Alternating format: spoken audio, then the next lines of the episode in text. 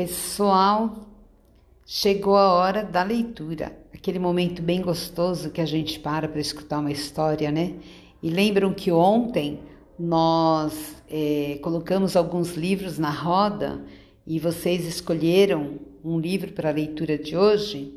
Pois bem, agora vocês vão ouvir a professora contar a história de Ana Maria Machado, Menina Bonita do Laço de Fita.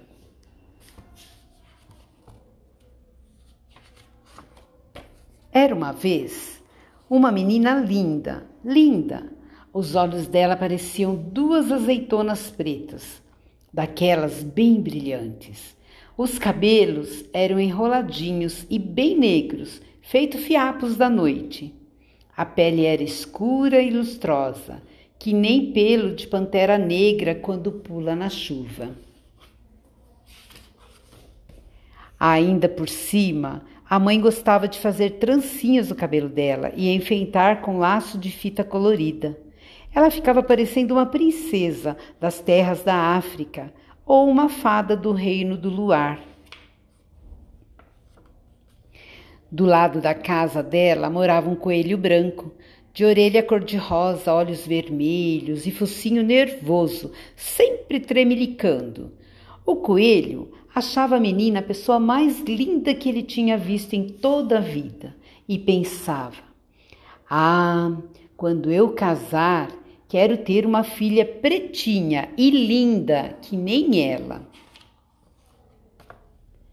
Por isso, um dia ele foi até a casa da menina e perguntou: Menina bonita do laço de fita, qual é teu segredo para ser tão pretinha? A menina não sabia, mas inventou. Ah, deve ser porque eu caí na tinta preta quando eu era pequenina.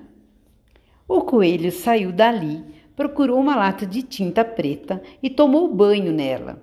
Ficou bem negro, todo contente. Mas aí veio uma chuva e lavou todo aquele pretume. Ele ficou branco outra vez. Então ele voltou lá na casa da menina e perguntou outra vez: Menina bonita do laço de fita, qual é teu segredo para ser tão pretinha? A menina não sabia, mas inventou. Ah, deve ser porque eu tomei banho, muito café quando era pequenina. O coelho saiu dali e tomou tanto café que perdeu o sono e passou a noite toda fazendo xixi, mas não ficou nada preto. Então ele voltou na casa da menina e perguntou outra vez: Menina bonita do laço de fita, qual é teu segredo para ser tão pretinha? A menina não sabia, mas inventou. Ah, deve ser porque eu comi muita jabuticaba quando era pequenina. O coelho saiu dali e se empanturrou de jabuticaba até ficar pesadão, sem conseguir sair do lugar. O máximo que conseguiu foi fazer muito cocozinho preto e redondo feito jabuticaba, mas não ficou nada preto. Por isso, daí alguns dias ele voltou lá na casa da menina e perguntou outra vez: Menina bonita do laço de fita, qual é teu segredo para ser tão pretinha? A menina não sabia e já ia inventando outra coisa, uma história de feijoada, quando a mãe dela, que era uma mulata linda e risonha, resolveu se meter e disse: Artes de uma avó preta que ela tinha. Aí o coelho, que era bobinho, mas nem tanto, viu que a mãe da menina devia estar mesmo dizendo a verdade, porque a gente se parece sempre é com os pais, com os tios, os avós e até com os parentes tortos.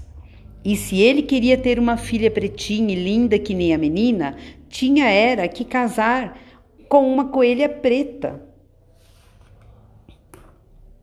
Não precisou procurar muito. Logo encontrou uma coelhinha escura como a noite, que achava aquele coelho branco uma graça.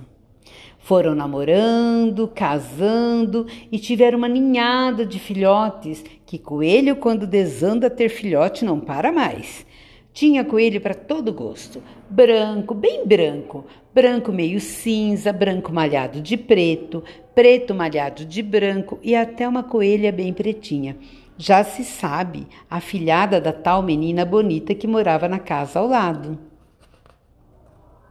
E quando a coelhinha saía de laço colorido no pescoço, sempre encontrava alguém que perguntava: Coelha bonita do laço de fita, qual é teu segredo para ser tão pretinha? E ela respondia: Conselhos da mãe da minha madrinha. Gostaram da história? O que, que vocês acharam?